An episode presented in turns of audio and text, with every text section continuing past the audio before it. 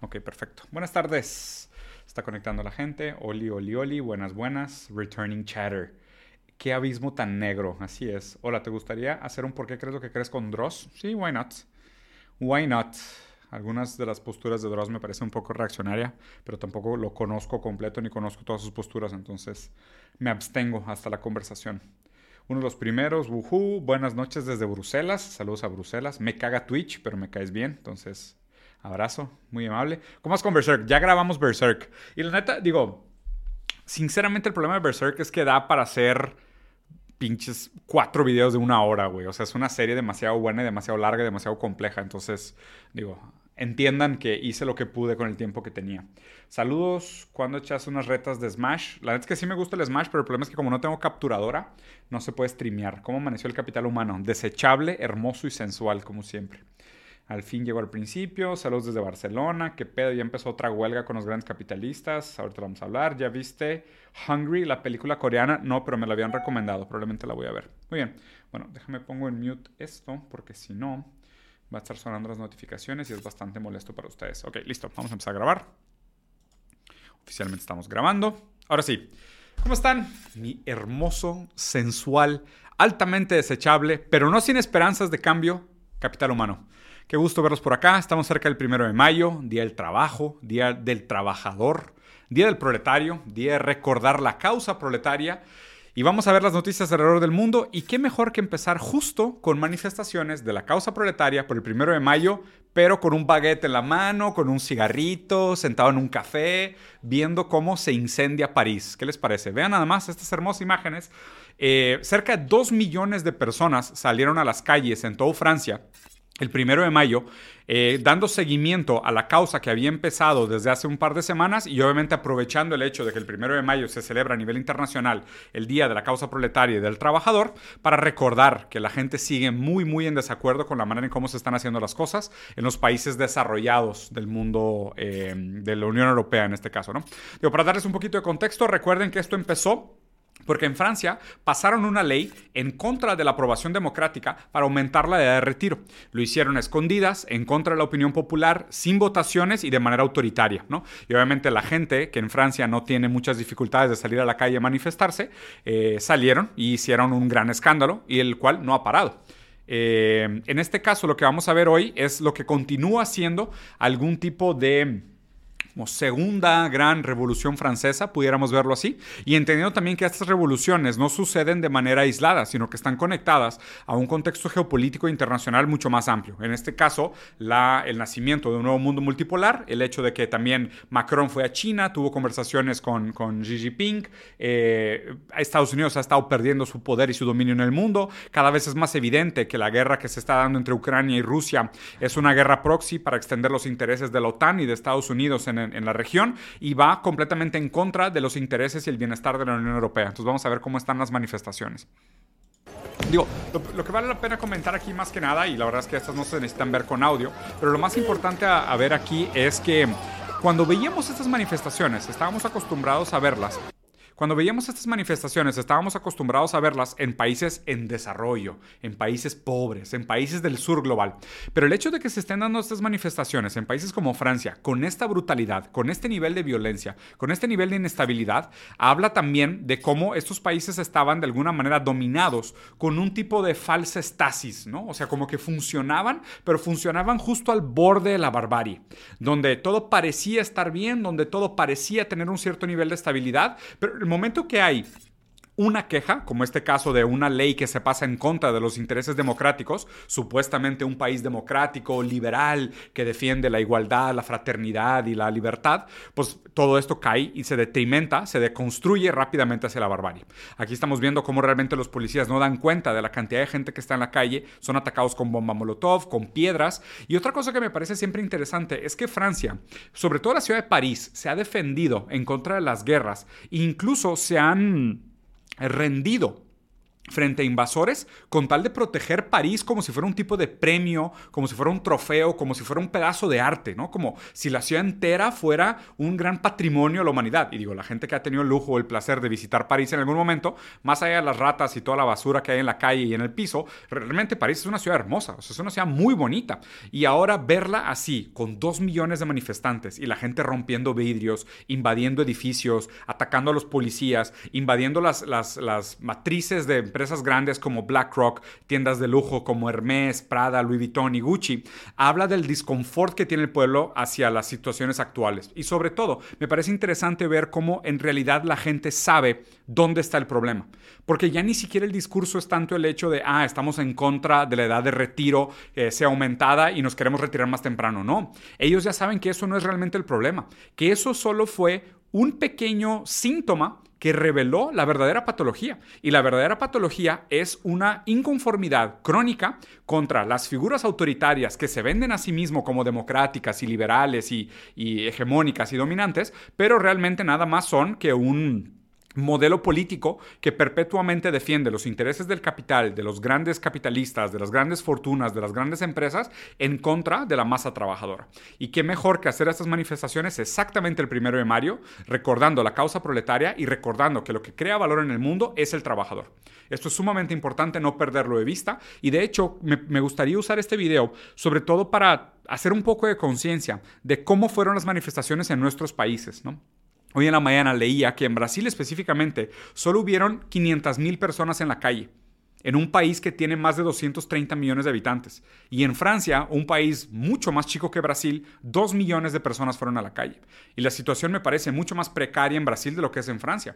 Pero esta gente tiene muy clara la necesidad de salir a la calle, de organizarse y hacer manifestaciones de este tamaño y de esta brutalidad para hacer que su voz sea escuchada.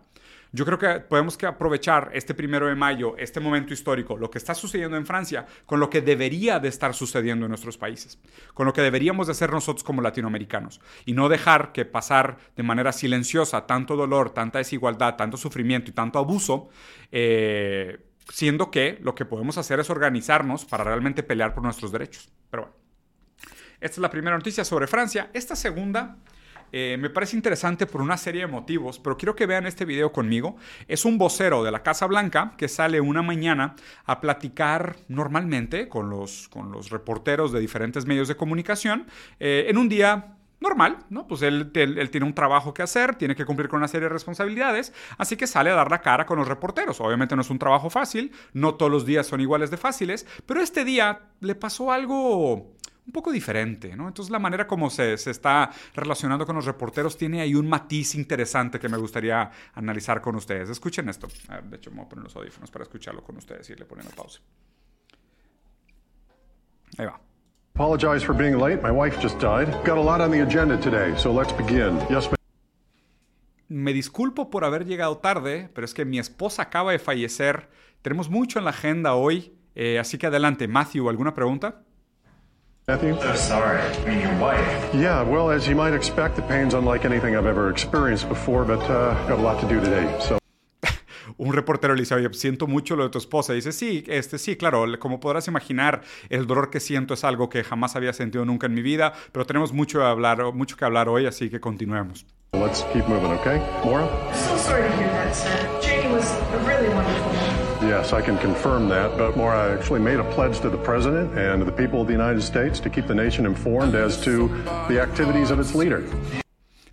Otra reportera le dice, oye, lo siento mucho, Jenny era una gran persona. Y dice, sí, eh, puedo confirmar tu afirmación, estoy de acuerdo con lo que acabas de decir, pero yo hice un compromiso con el pueblo americano y el gobierno de Estados Unidos de mantenerlos informados en nombre de nuestro líder supremo. Entonces, continuemos, por favor, ¿sí? ¿Necesitas a alguien con quien hablar? ¿Necesitas un abrazo o algo? Uh, people, this subject is not on the agenda today. Believe me, there's nothing I'd like more than to drop down behind this podium and weep. But I can't do this. Why? Because I'm a grown man, I've got a job to do, and so do you. Apologize. Eh, créanme que no necesito un abrazo y lo que quisiera hacer realmente es agacharme atrás de este podio y ponerme a chillar como un niño de 5 años, pero no puedo porque tengo un compromiso con el Estado americano y, y hay cosas que cumplir, así que me voy a portar como un adulto y continuemos con nuestro día, por favor. quiero platicar un poquito con ustedes sobre la separación de carácter que se da en nombre de la supuesta seriedad de los adultos. ¿ok? Y lo que implica este video en cómo nosotros, en nombre de una supuesta responsabilidad social o responsabilidad laboral, acabamos enajenados de nuestra propia humanidad. A esto se refería Marx con uno de los cuatro tipos de alienación, ¿no? porque estamos alienados de la naturaleza, del trabajo, de nosotros mismos y de los otros. Son cuatro tipos de alienación las que sufrimos. En este tipo de, de, discursos es donde queda evidente lo profundo, lo doloroso, lo traumático y lo inhumano que produce en el sujeto el trabajo enajenado y el proceso de enajenación. Esta persona es capaz de pararse en un podio después de haber perdido el amor de su vida, y vamos a suponer que tenían una relación funcional con sus dolores y fracasos y lo que tú quieras, pero él puede pararse en el podio y decir, no, no, no, hay que separar. Yo aquí estoy representando como vocero al presidente líder supremo de Estados Unidos y mi esposa, el amor de mi vida, acaba de fallecer, pero hay temas más importantes, ¿no? Eh, Justo esa separación de carácter es lo que se espera de un hombre adulto. Él mismo lo dice, ¿no? Me voy a portar como un adulto, donde realmente lo que quisiera estar haciendo es estar acostado atrás de este podio chillando como un niño de 5 años, pero no, me voy a comportar como un adulto maduro. Quiero que piensen que exactamente este tipo de comportamiento es lo que se podría esperar de una persona que trabaja en un campo de concentración, donde puede separar fácilmente su moral de su trabajo, su moral de su responsabilidad y actuar de una manera completamente inhumana y fría, enajenado de aquello que nos hace humanos. Donde realmente lo que deberíamos de buscar no solo es la dignidad del trabajo y hacer cosas que nos conectaran más con la naturaleza, con nosotros mismos, con los otros que nos rodean, sino realmente un trabajo que nos permitiera expresar lo difícil, lo complicado y lo bonito o feo o grotesco, lo que tú quieras, que sea verdaderamente eh, la belleza del espíritu humano. Esta persona se tiene que tragar sus sentimientos con tal de comportarse como lo que se espera de él. Y aquí primero está el ángulo de, de, de, obviamente la deshumanización del propio proceso de trauma y de duelo. Pero por otro lado, piensen en este mismo video, pero en un sentido más maquiavélico. En toda la gente que fácilmente puede separar su moral de los actos atroces que está cometiendo y fácilmente esconderse y decir, no, no, no, pues a mí no me cuesta nada eh, poder firmar papeles para un ataque militar o hacer un atentado de bomba o incluso tomar decisiones corporativas gigantescas de contaminar un río o acabar con una especie, porque pues lo que estoy haciendo nada más es que mi trabajo, es mi responsabilidad. Lo que tengo yo como humano, mis sentimientos, el dolor o lo hermoso o lo feo o lo malo que me produce, está completamente separado de mi trabajo y de mi acción en el mundo. Probablemente con la misma excusa, con la misma separación alienante ontológica, es con la que operaban tan fríamente los campos de concentración, los ataques militares, los terroristas y las intervenciones que han hecho los diferentes gobiernos eh, para poner regímenes militares autoritarios alrededor del mundo. Pero bueno, esta es la cara de comunicación del gobierno americano. Esta es la persona, y digo, no es, no es, no es, no es coincidencia que escojan exactamente este tipo de persona para que sea el vocero del gobierno americano. Esto no es coincidencia. Para que él haya llegado a esa posición, él tiene que cumplir con una serie de expectativas y tiene que cumplir con una serie de criterios. Seguramente una parte fundamental de su descripción de puestos es poder separar su moral de su trabajo. Y por eso, en este discurso se ve que es la persona perfecta para ser el vocero de Estado de Estados Unidos. Pero bueno, vamos al siguiente que también está interesante. Aquí vemos un bello discurso de un exdirector de la CIA, de esos justo hablando de esta gente que es capaz de separar su, moral de su praxis, eh, vean este bonito discurso del exdirector de la CIA diciendo que, que, el mundo se tiene que acostumbrar a la manera como funciona la CIA. Vean qué bonito. Chile, el único motivo por el cual Chile existe es gracias a Pinochet. Pero a un gran precio humano. ¿Cuál precio humano? Por favor, hazme un favor. ¿Cuál precio humano?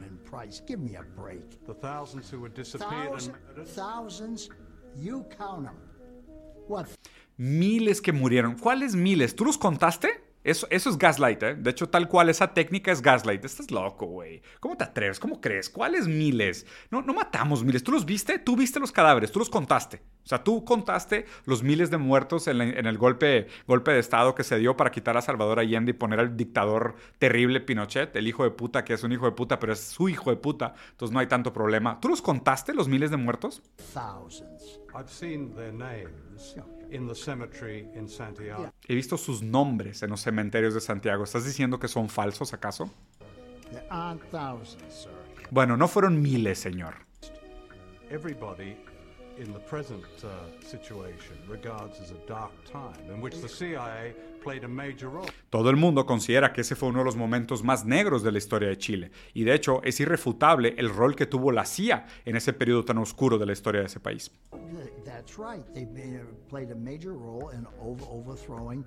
Uh, what, what's his name? Si es verdad, tuvieron un papel mayor en derrocar a ese... ¿Cómo se llamaba? ¿Cómo se llamaba? ¿Cómo se llamaba ese presidente electo democráticamente que representaba los intereses de la mayoría de los chilenos? Ese... Ese presidente democráticamente electo que representaba la mayoría de los intereses de los chilenos que derrocamos. Digo, uno más, es que hemos derrocado tantos que, pues digo, no me puedes culpar por olvidarme el nombre de todos, ¿verdad? O sea, no es mi culpa. Digo, derrocamos líderes literal todas las semanas. O sea, ¿cuál, güey? ¿A cuál de todos te refieres? Sacas porque pues he tumbado tantos que uno más, uno menos, es como que me sería imposible recordar todos los que hemos tumbado. Uh, what's his name was Salvador Allende. Yeah. Salvador Allende, hijo de tu repinche madre. He was democratically elected. Right. Okay. Fue democráticamente electo, ¿verdad? Sí, es correcto, democráticamente electo. Is that okay to overthrow a democratically ¿Te parece bien derrocar un gobierno democráticamente electo? Depende de lo que sean tus intereses nacionales de seguridad. ¿Qué importa la democracia si está en contra de los intereses nacionales de la seguridad americana? Esta es la frase que define la geopolítica internacional americana en, en- en- en una, en un nutshell, ¿no? O sea, esto define cómo funciona la estrategia geopolítica americana. ¿Qué importa la democracia si va en contra de nuestros intereses de seguridad nacional? Así de fácil, y no lo dice yo, lo está diciendo un exdirector de la CIA.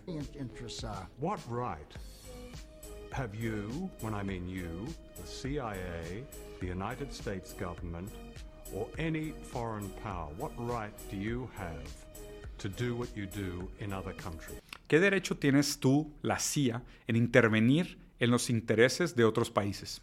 National right? security interests. Intereses de seguridad nacional. But uh, that's a divine right. Pero eso es un tipo de derecho divino, ¿no? Y de hecho me encantó la pregunta, porque justo lo que le está preguntando aquí es del fundamento del, liberalismo. O sea, el, el liberalismo que supuestamente derrocó el derecho divino de los dioses, porque supuestamente el, del derecho divino de los reyes, el liberalismo de alguna manera viene a quitar el derecho divino de los reyes, ¿no? Porque acuérdense que antes del liberalismo estaba el feudalismo y existían estos reyes que nacían con un mandato divino y por ende merecían heredar el lugar del trono. Y el liberalismo viene a quitar ese derecho divino de los dioses y poner en su lugar algún tipo de democracia, parlamentarismo, representación popular, lo que tú quieras, los valores liberales tradicionales. Pero aquí realmente lo que está revelando es que sustituyeron esos valores divinos por otro tipo de valor divino.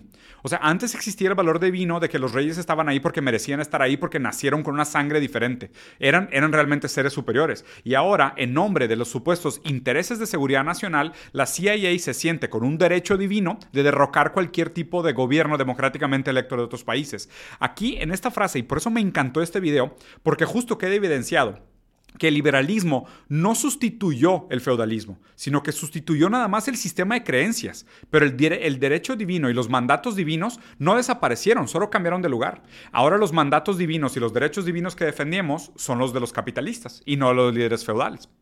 Isn't it? Because the people that you do it to have no say in Yeah, it. yeah. Well, th- th- that's just tough. We are Bueno, lo siento mucho por, por haber derrocado el gobierno de Chile, pero pues así es como nos protegemos a nosotros mismos.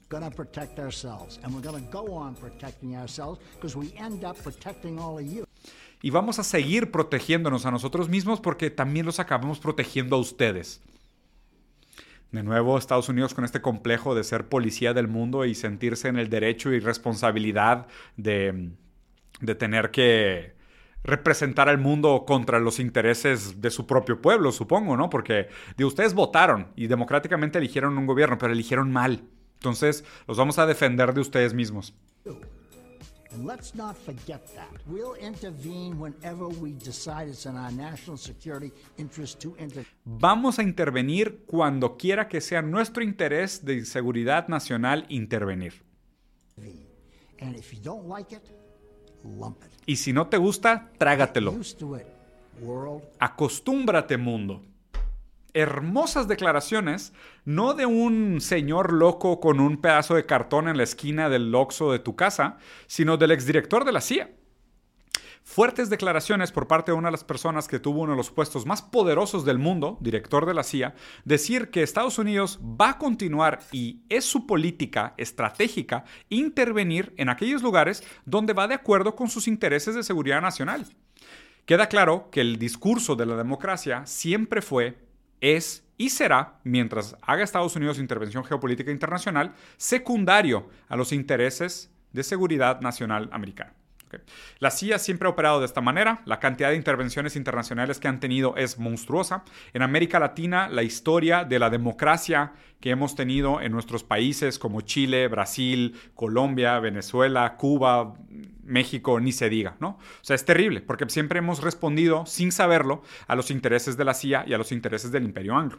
Entonces, me gusta mucho este discurso específicamente porque, primero, revela la frialdad con la que se toman esas decisiones y lo mucho que para ellos es fácil simplemente decir ustedes son peones en un juego internacional donde nuestros intereses van primero y segundo por la manera en cómo habla del mandato divino y se sienten ellos en derecho de dictar hacia los demás cuáles deberían de ser las prioridades y cuáles deberían de ser las formas en que se tomaran las decisiones. Por eso, de nuevo, crecer es darte cuenta que Estados Unidos es el malo de la historia. Y obviamente esto es muy complicado porque también crecer alrededor de la industria del cine, la industria del entretenimiento, fue ver constantemente estas películas donde los chinos, los rusos, los hindús, los árabes eran los malos y los, y los americanos siempre eran los buenos. Entonces crecimos con la fantasía de la sociedad del espectáculo de que sí, Estados Unidos siempre llega al final de la película cuando las cosas se ponen feas a salvarte. Eso pasa en el cine. Pero justo porque el cine no es el mundo real, porque en el mundo real pasa exactamente lo contrario. Cuando Estados Unidos viene a visitarte, probablemente las cosas se van a poner muy mal, muy rápido para mucha gente. Bueno, Vamos con el que sigue. Este también, digo, la verdad es que estas. Me encantan estos videos porque envejecen muy bien. Estos videos envejecen muy bien. Creo que estamos pasando por un momento histórico interesante porque, como el Internet tiene memoria infinita, por primera vez podemos recontextualizar muchos videos que normalmente pasarían desapercibidos en los archivos históricos. Y ahora, como es muy fácil la cultura de compartir y reivindicar estos discursos, estas cosas cuando se dicen a lo mejor no tienen tanto peso, pero después, cuando se dicen con el pasar del tiempo y aquello que habían profetizado se vuelve realidad, estos discursos se vuelven realmente tétricos, tenebrosos y revelan mucho de la fría realidad de cómo opera eh, el mundo real. ¿Ok? Entonces, si quieres, vean esto un poquito. Este es un eh, eh, general del ejército americano que está retirado, hablando un poquito sobre cómo recibió él las órdenes y las instrucciones de los próximos grandes movimientos bélicos de Estados Unidos después de los ataques del 11 de septiembre en Nueva York. Vean esto. 9/11, I went through the Pentagon and I saw Secretary Rumsfeld, and one of the generals called me in. He said, "Sir, you got to come in and talk to me a second. Después de los ataques del 11 de septiembre, fui a Langley y me dijeron, oye, tienes que venir un poco, general, eh, te queremos platicar un poquito. No estás ocupado, ven en oficina, te queremos contar ahí un temita, ¿no? En lo que nos tomamos un café. I said, "Well, you're too busy." He said, "No, no." He says, "We've made the decision. We're going to war with Iraq." Hemos tomado la decisión de que vamos a hacer guerra con Irak. Pero, ¿guerra con Irak? ¿Por qué o qué? I said, "We're going to war with Iraq. Why?" He said, "I don't know." Y le dijeron, la neta, no sé, no sé por qué vamos a ir a la guerra con Irak.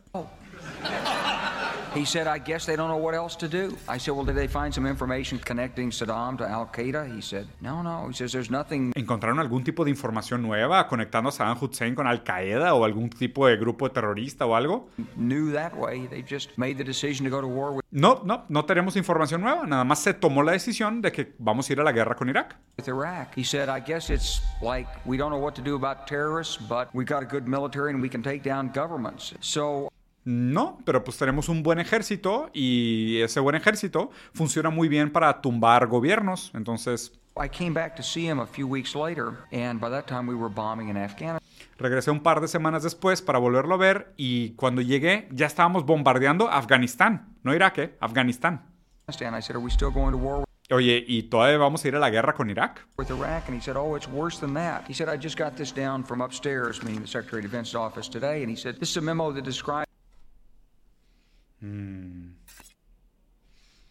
Entonces dice, este, no, no solo ahora no vamos a ir a la guerra con Irak, estamos bombardeando Afganistán, pero sino que estamos planeando tumbar siete países en los próximos cinco años. how we're going to take out seven countries in five years, starting with Iraq and then Irak, Siria, Líbano, Libia, Somalia, Sudán y terminar con Irán. Syria, Lebanon, Libya, Somalia, Sudan, and finishing off Iran. I said, Is it classified? He said, Yes, sir. ¿Esta es información clasificada? Claro que sí, señor. Por eso les decía que estos videos envejecen muy bien y me encanta que estemos pasando por este momento del Internet donde podemos revisitar estos discursos después de que sus profecías se vuelven realidad y entender el contexto en el cual se dijeron. No sé si recuerdan, pero muchas de estas intervenciones, como Afganistán, Irak, Líbano, Libia, eh, se hicieron en el nombre de supuestas armas de destrucción masiva, agentes químicos, gobiernos autoritarios, grupos terroristas, y para los cuales no había nada de información real. De hecho, justo como lo está narrando este general del ejército, primero se tomó la decisión de ir a la guerra y después se encontraron las justificaciones reales para hacerlo. Y la pregunta aquí es de que, oye, ¿y si saben y tienen todas estas quejas y tantas investigaciones y videos sobre supuestamente las armas de destrucción masiva, las bombas nucleares y el abuso que se da en países como Corea del Norte? ¿Por qué no invaden Corea del Norte? Ah, claro, porque Corea del Norte sí tiene armas nucleares y destrucción masiva. No están locos, ¿verdad? O sea, sí van a estos otros países donde supuestamente hay armas de destrucción masiva, porque claramente no las hay. Porque ahí realmente lo que van es a robar oro, eh, recursos naturales como petróleo y otras cosas, o a derrocar estados que no están alineados ideológicamente con ellos. Pero lugares como Corea del Norte no se meten, Irán tampoco, porque ellos sí tienen maneras de defenderse. Que de nuevo, lo, lo más interesante de todo esto es lo bien que envejece en este video y cómo Internet nos ha funcionado de alguna manera para reivindicar estos discursos históricos y después voltearlos a ver y decir de que, oye, exactamente lo que predijeron, exactamente lo que iban a decir sucedió, pero lo interesante es ver el orden de los factores y cómo se dieron las causas y cómo se dieron las consecuencias.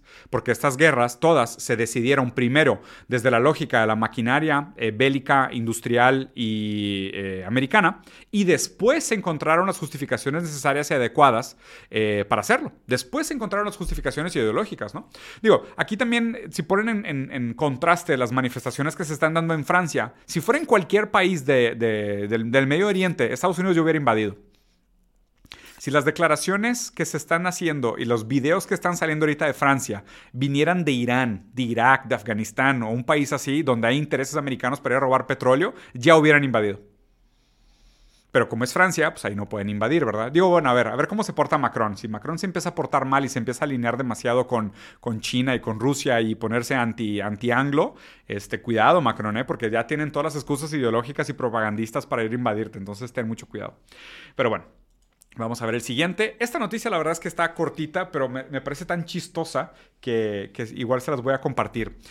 ¿En qué siglo estamos? ¿Alguien me recuerda la fecha de hoy? Porque digo, les voy a leer una noticia como si fuera el siglo XIV, ¿no? Hoy en la mañana, un rey, eh, a cambio de un matrimonio arreglado con una niña de 16 años, ofreció un cargo político para la mamá de la niña y su hermana. Y, esto sucedió en una colonia eh, inglesa en el siglo XIV, no, no es cierto, esto sucedió en Brasil hace dos semanas, donde un político eh, se casó con una niña de 16 años y al día siguiente de la ceremonia nombró a su suegra como secretaria de Cultura y Turismo del municipio. Este, interesante, ¿no? La mamá aprobó el matrimonio entre este señor que, que no se ve muy joven, no se ve que le entienda al reggaetón o al funk, este, a las canciones que bailaría con esta chica de 16 años, pero lo que sí entiende es los intercambios neopotistas y políticos de a cambio de la mano de una niña de 16 años, darle un puesto político a su mamá como eh, secretaria de Cultura y Turismo. A veces realmente los reaccionarios y los conservadores eh, muestran un poco un poco de escote este, vulgar, por decirlo así, ¿no? O sea, si pudiéramos culpar a que los, los, liberales a veces pecan de ser muy lujuriosos y pecaminosos, me parece que a veces los conservadores como que muestran demasiado su lado real y muestran demasiado a, qué realidad quieren regresar. Porque esa nostalgia que normalmente defienden los conservadores, que quieren regresar a lo tradicional y quieren regresar a las viejas costumbres, pero no necesariamente especifican cuáles son las viejas costumbres a las que quieren regresar, a veces se les escapa y se ven, ¿no? Como, como Milei que, que tiene un deseo sexual reprimido por su hermana, o este señor que se casó con una niña de 16 años a cambio de un puesto político para la mamá. Eh, a veces los conservadores como que se les escapa y muestran realmente cuál es el pasado al que desearían regresar. En este caso, algo del siglo XIV, del medievo, con matrimonios arreglados y trata de blancas y compra de, esclavas. Este es, el, este es el futuro al cual aspiran regresar los conservadores. Eh, se nota, ¿no? Como decía Freud, entre en el chiste, en los deslices, escapa la verdad. Entre los quiebres de la realidad podemos tener una visión grotesca de lo, de lo real que se esconde por detrás como monstruoso y se, se refuta a ser simbolizado y a pasar desapercibido. Aparte me encanta porque en la foto sale así como muy contento, ¿no? Muy orgulloso de su matrimonio arreglado. Digo, a ella sinceramente no la entiendo. Digo, amiga, si te estás casando por intereses, es como que ojalá y te salga bien la tirada, porque la neta, este señor se ve tétrico. Y aparte, estoy seguro de que cuando cumplas 18 años te va a cambiar por otra menor de edad, porque seguramente su deseo estaba ahí y no tanto en ti como persona individual, sino en ti como objeto transitorio para sus perversiones. disculpen el análisis tan vulgar y grotesco, pero estas cosas, si no las analizamos, pasan por desapercibidas. Y creo que revelan mucho más sobre la verdadera política y el posicionamiento ideológico de estos líderes de lo que les damos crédito y les damos mérito. Bueno, para ir terminando, las últimas dos que quiero platicar con ustedes hoy. Esta también la verdad es que está eh, bastante, bastante deprimente. Dejen nada más recargar aquí porque creo que este, se cortó la imagen. Aquí está, listo, ahí va. Esto pasó en India. Eh, un chavo murió a los 21 años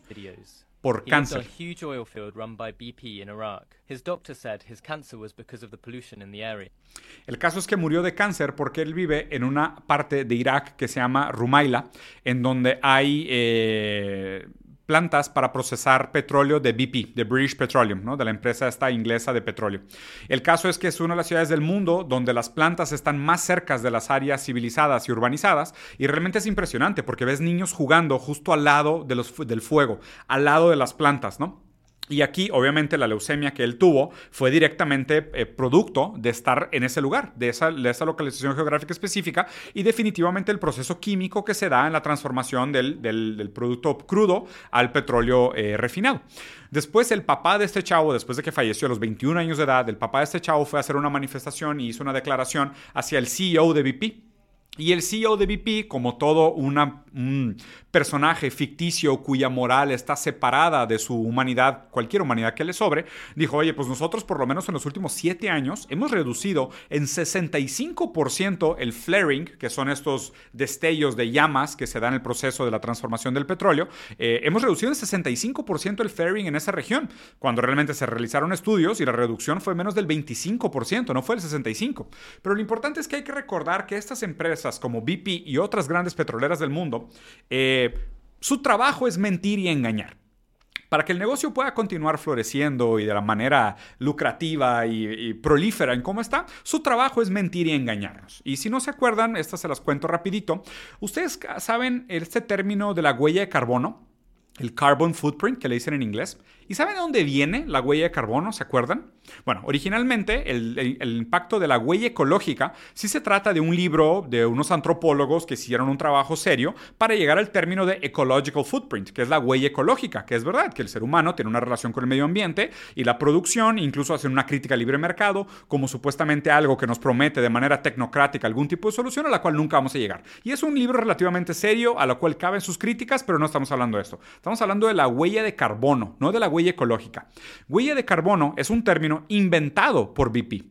Junto con grandes agencias de marketing, hicieron una gran campaña con millones de dólares, con cientos de millones de dólares, para implantar ese término en la comunicación popular. ¿Para qué? Para modificar la manera en cómo entendemos quién es responsable del cambio climático y quién es responsable de las repercusiones de su proceso industrial. ¿Quién es responsable de la muerte de este chavo de 21 años con leucemia? Obviamente es BP. Por el lugar donde ponen sus plantas y el efecto que tienen en el contexto inmediato de la producción de petróleo. Pero a través de usos de términos como eh, huella de carbono, lo que hacen es voltear la culpa al consumidor.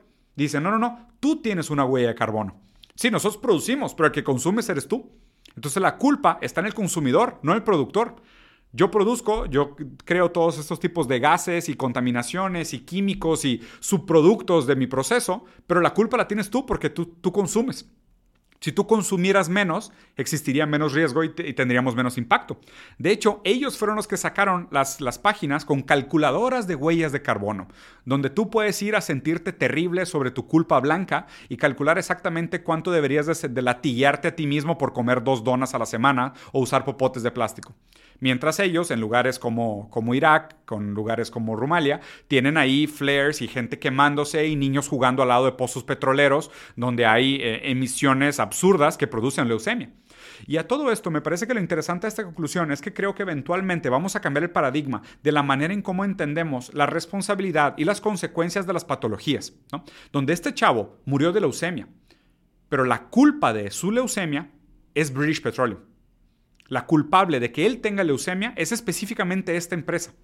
Y creo que en el futuro, cuando el cambio climático se vuelva un problema que produzca una migración brutal por lugares donde ya no sean habitables o simplemente lugares donde la contaminación sean tantas que empiecen a ser detrimentales para la expectativa de vida, donde vamos a vincular la gran mayoría de las causas de muerte de nuestra generación contemporánea con los abusos de la industria y del libre mercado.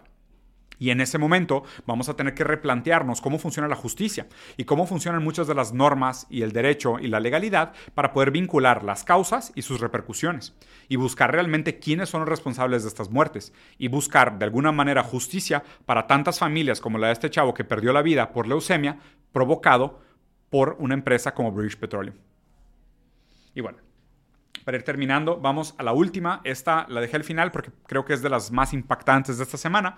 Eh, hubo un encuentro con directivos del New York Times hablando sobre la desinformación en Estados Unidos, ¿no? Y, y está súper interesante hablar del New York Times y la desinformación. Y de hecho, no sé si se dieron cuenta hoy, pero hoy no abrí ningún periódico como le hice tradicionalmente para darles un, no solo un respiro de los medios tradicionales, que siempre les recuerdo que es importante verlos con un gramo de sal o un kilo de sal si no les da eh, algún tipo de malestar, para siempre tratar de ver las mentiras que existen por detrás, ¿no? Pero vean lo que pasó en este encuentro del New York Times en Estados Unidos sobre el tema de la eh, desinformación y obviamente las fake news. lecture hall with Seymour Hirsch? Un chavo pregunta de que, oye, ¿esta es la charla donde va a estar Seymour Hirsch?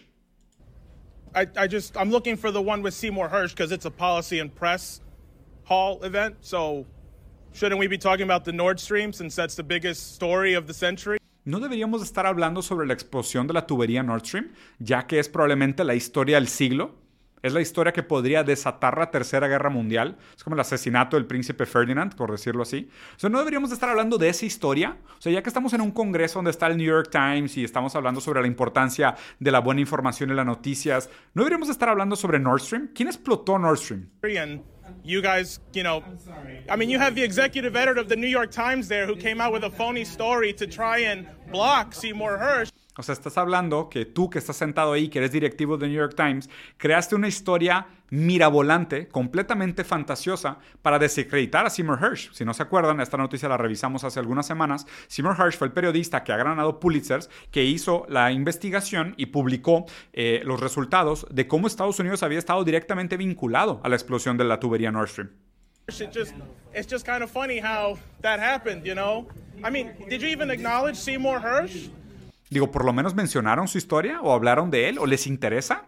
All of you were executive editors of papers that broke Pentagon, Watergate. Is this the same papers or not? I mean, Ustedes son los mismos periódicos que han encubierto noticias y desastres internacionales, intervenciones internacionales y escándalos como Milley, Watergate y otros. Es raro, ¿no? Qué raro que sean ustedes los mismos periódicos y se junten ustedes a darse golpecitos en la espalda, a decir, ah, sí, la importancia de tener una comunicación transparente y mantener al público bien informado sobre lo que está sucediendo. Bien.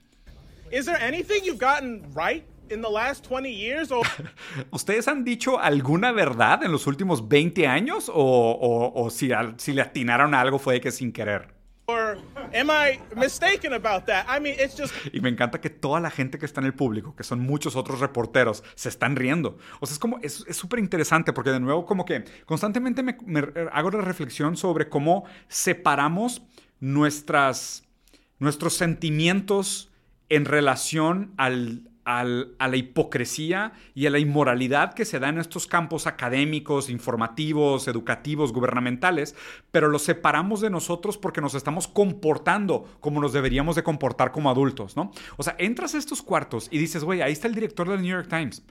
Salió la noticia de Seymour Hersh la semana pasada que Estados Unidos había estado involucrado en la explosión de la tubería. Y este güey está sentado aquí enfrente de nosotros después de haber publicado una historia fantasiosa desmintiendo a Seymour Hersh, hablando sobre la importancia de la transparencia de los medios es que es absurdo. Imagínate tener que sentarte en esa junta y tolerar esa, esa ambivalencia, ¿no? O sea, tú mismo ser parte de esa paradoja de libertad de medios, libertad de prensa, transparencia, no fake news. Y estamos aquí con el New York Times, güey, que acaban de bloquear probablemente la historia más importante del siglo. Kind of funny because Iraq, wrong. Sí, y qué raro, ¿no? Irak, equivocados. Siria, equivocados. Russia Gates, muy equivocados. Syria, wrong. Russiagate, really wrong. Okay, I mean, the list goes on and on. So, the last thing you could do to try and actually fix your reputation is acknowledge that through leaks, we had to find out that Zelensky was going to bomb Moscow on the anniversary. I mean, if you're. Y lo más, lo más raro de esto es ver cómo la gente no sabe contestar. O sea, cómo siguen todos y sientes la, la incomodidad en el cuarto, pero es que lo mismo. ¿Por qué no se puede alguien parar y gritarle a este güey de que ya deja de decir este tipo de cosas o estás loco, no te portas así? ¿Por qué? Porque no se pueden salir del papel de ser eh, reporteros serios, adultos, bien comportados. Porque si, si abandonan ese papel de los reporteros bien portados, cumpliendo con las expectativas, tendrían también que, confrontarse con la realidad que él les está presentando y tomársela en serio. Pero es lo mismo, o sea, e, ellos tienen que mantener las apariencias, la falsedad, la social espectáculo. Porque en el momento que se rompa esa línea, son obligados a confrontarse con esa realidad terrible que él les está revelando. Que ellos saben, pero no se pueden topar con ella.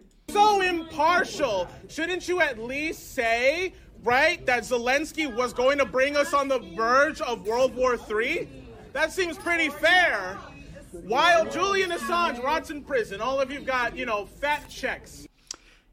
Mientras Julian Assange se pudre en prisión, ustedes cobran cheques millonarios. Y esa es la realidad brutal, irrefutable, que tenemos que hablar siempre que se hable sobre la libertad de los medios. En cualquier momento que un país venga a cuestionar la libertad de los medios, lo primero que le tienes que preguntar es qué opinas de Julian Assange. Así de fácil. Cualquier medio que venga a, dictaminarte, a moralizar una conversación sobre la libertad de información, la libertad de expresión, sobre la libertad de prensa, sobre la transparencia de los medios, la primera, primera cosa que le tienes que decir es qué opinas de Julian Assange. Y si te dicen, estoy completamente de acuerdo, Julian Assange debería estar libre, es, es un crimen que Julian Assange esté en la cárcel, digas, ah, ok, perfecto. Entonces ahora sí hablemos de la libertad de, de expresión y la libertad de los medios y la transparencia mediática. ¿Por qué? Normalmente evitan esto, porque para ellos muy muy conveniente es, no, no, no, es que sí tenemos que decir la verdad mientras nos convenga. No, porque pues digo, de nuevo, acuérdense que estas empresas de, medios le pertenecen a BlackRock, eh, Vanguard y Street State, que son las, las tres grandes empresas que son dueñas de todo. Y cuando digo de todo, digo tanto de BBC como CNN, hasta Fox News, ¿eh? O sea, muchas veces nosotros tendemos a pensar que estos grupos mediáticos ideológicos están en diferentes lugares del pasillo y que CNN está en contra de Fox y que Fox está en contra de BBC, cuando realmente no cuando realmente son parte del mismo conglomerado mediático. Son, o sea, los propietarios son tres grandes empresas que son los mismos dueños que defienden los intereses del capital. Y contra ellos sí no se puede hablar. Ese fue el problema de Julian Assange. Julian Assange realmente se comportó como un tipo de medio y realmente estaba hablando de cómo funcionan las cosas por detrás de cámaras, por detrás del New York Times. Y eso sí, por eso le costó su libertad y prácticamente le va a costar la vida. Entonces, siempre que alguien venga a moralizar o hablar sobre libertad de expresión o libertad de los medios, pregúntenle su postura sobre Julian Assange. Y ahí te vas a dar cuenta realmente si nada más es alguien que está defendiendo el discurso hegemónico o si es alguien a quien realmente le interesa que usemos la comunicación como un tipo de contrapoder en contra de la hegemonía. Juliana Sánchez está en la cárcel por hacer su trabajo. Uf, qué gran frase, güey. And you know what? Tucker Carlson ain't no Seymour Hirsch, but he did something you guys are scared to do speak the truth and actually be critical of the war, which is why he was actually fired from Fox. Because you are all cowards, every single one of you. None of you have actually had any relevancy. And you know what? The mainstream press is now dying. Y termina con un golpe de gracia diciendo, ¿y sabes qué? Y por eso los medios masivos están muriendo, porque ustedes han perdido completamente su relevancia y la gente ya los vio y está harta de ver cómo ustedes replican el discurso del poder donde si alguna esperanza teníamos en que los medios funcionaran como un tipo de contrapeso, dándole voz a los débiles y retando a los fuertes, hoy funciona completamente al contrario. Los artículos que se publican son artículos que de alguna manera vienen a pasar trapos y limpiar el camino para que el poder se perpetúe justo como está y nada cambie. Entonces realmente los que son subversivos y críticos, como Julian Assange e incluso Tucker Carlson, hasta cierto punto por más allá de su locura, los que son críticos reales, ellos son los que pierden la voz. Pero obviamente las redes sociales ahorita aún fuera de su control, y es interesante porque de hecho ahorita en Brasil se está tratando de pasar una ley eh, para regular las noticias falsas, y definitivamente Google se posicionó a favor de las noticias falsas. Y si no me creen, vayan a ver. En la página principal de Google en Brasil estaban bloqueando anuncios a favor de la regulación de noticias falsas y estaban promocionando el miedo de cómo la regulación de las noticias falsas le iba a quitar neutralidad al Internet. Entonces, esto es, lo extraño. Y, eso es raro también porque eh, en el video que revisamos la semana pasada con Santiago Armesilla sobre las ciertas frases más eh, tétricas y perturbadoras de los liberales, los liberales están a favor de la mentira y la propaganda. Porque tú estás en tu derecho de manipular la opinión con los de, los demás. Tú estás en tu derecho de engañar y usar tus fuerzas y tus poderes y tu dinero para manipular el mundo en tu favor. Es parte de tu libertad. Entonces, la gente que se posiciona a favor de una libertad de expresión en un sentido abstracto, en el vacío, es esta. O sea, es gente que dice, no, no, no, preferimos seguir diciendo mentiras porque así también se perpetúan las condiciones que, hacen de nuestro funcionamiento como empresa eh, longevo, sustentable. Porque sabemos que eventualmente si quitamos el poder de la propaganda y el patrocinio de las grandes empresas y los lobbies, pues el negocio a lo mejor ya no va a ser tan rentable. Y ahora como existen tantas plataformas alternativas, más baratas o hasta gratuitas de información, pues el periódico tradicional y los medios tradicionales tienden a desaparecer. Pero bueno, Espero les haya gustado, Capital Humano. Lo voy a dejar por aquí. Estuvo más larguito de lo que esperaba, pero valió la pena. Eh, como siempre, dejen sus comentarios. Este, veo sus, recomendaciones también y las, las grabamos y las platicamos. Voy a cortar, como siempre, un ratito para hacer un par de grabaciones y ahorita regreso con Overwatch y ahí seguimos cotorreando, ¿vale? Chicos, cuídense mucho. Adiós.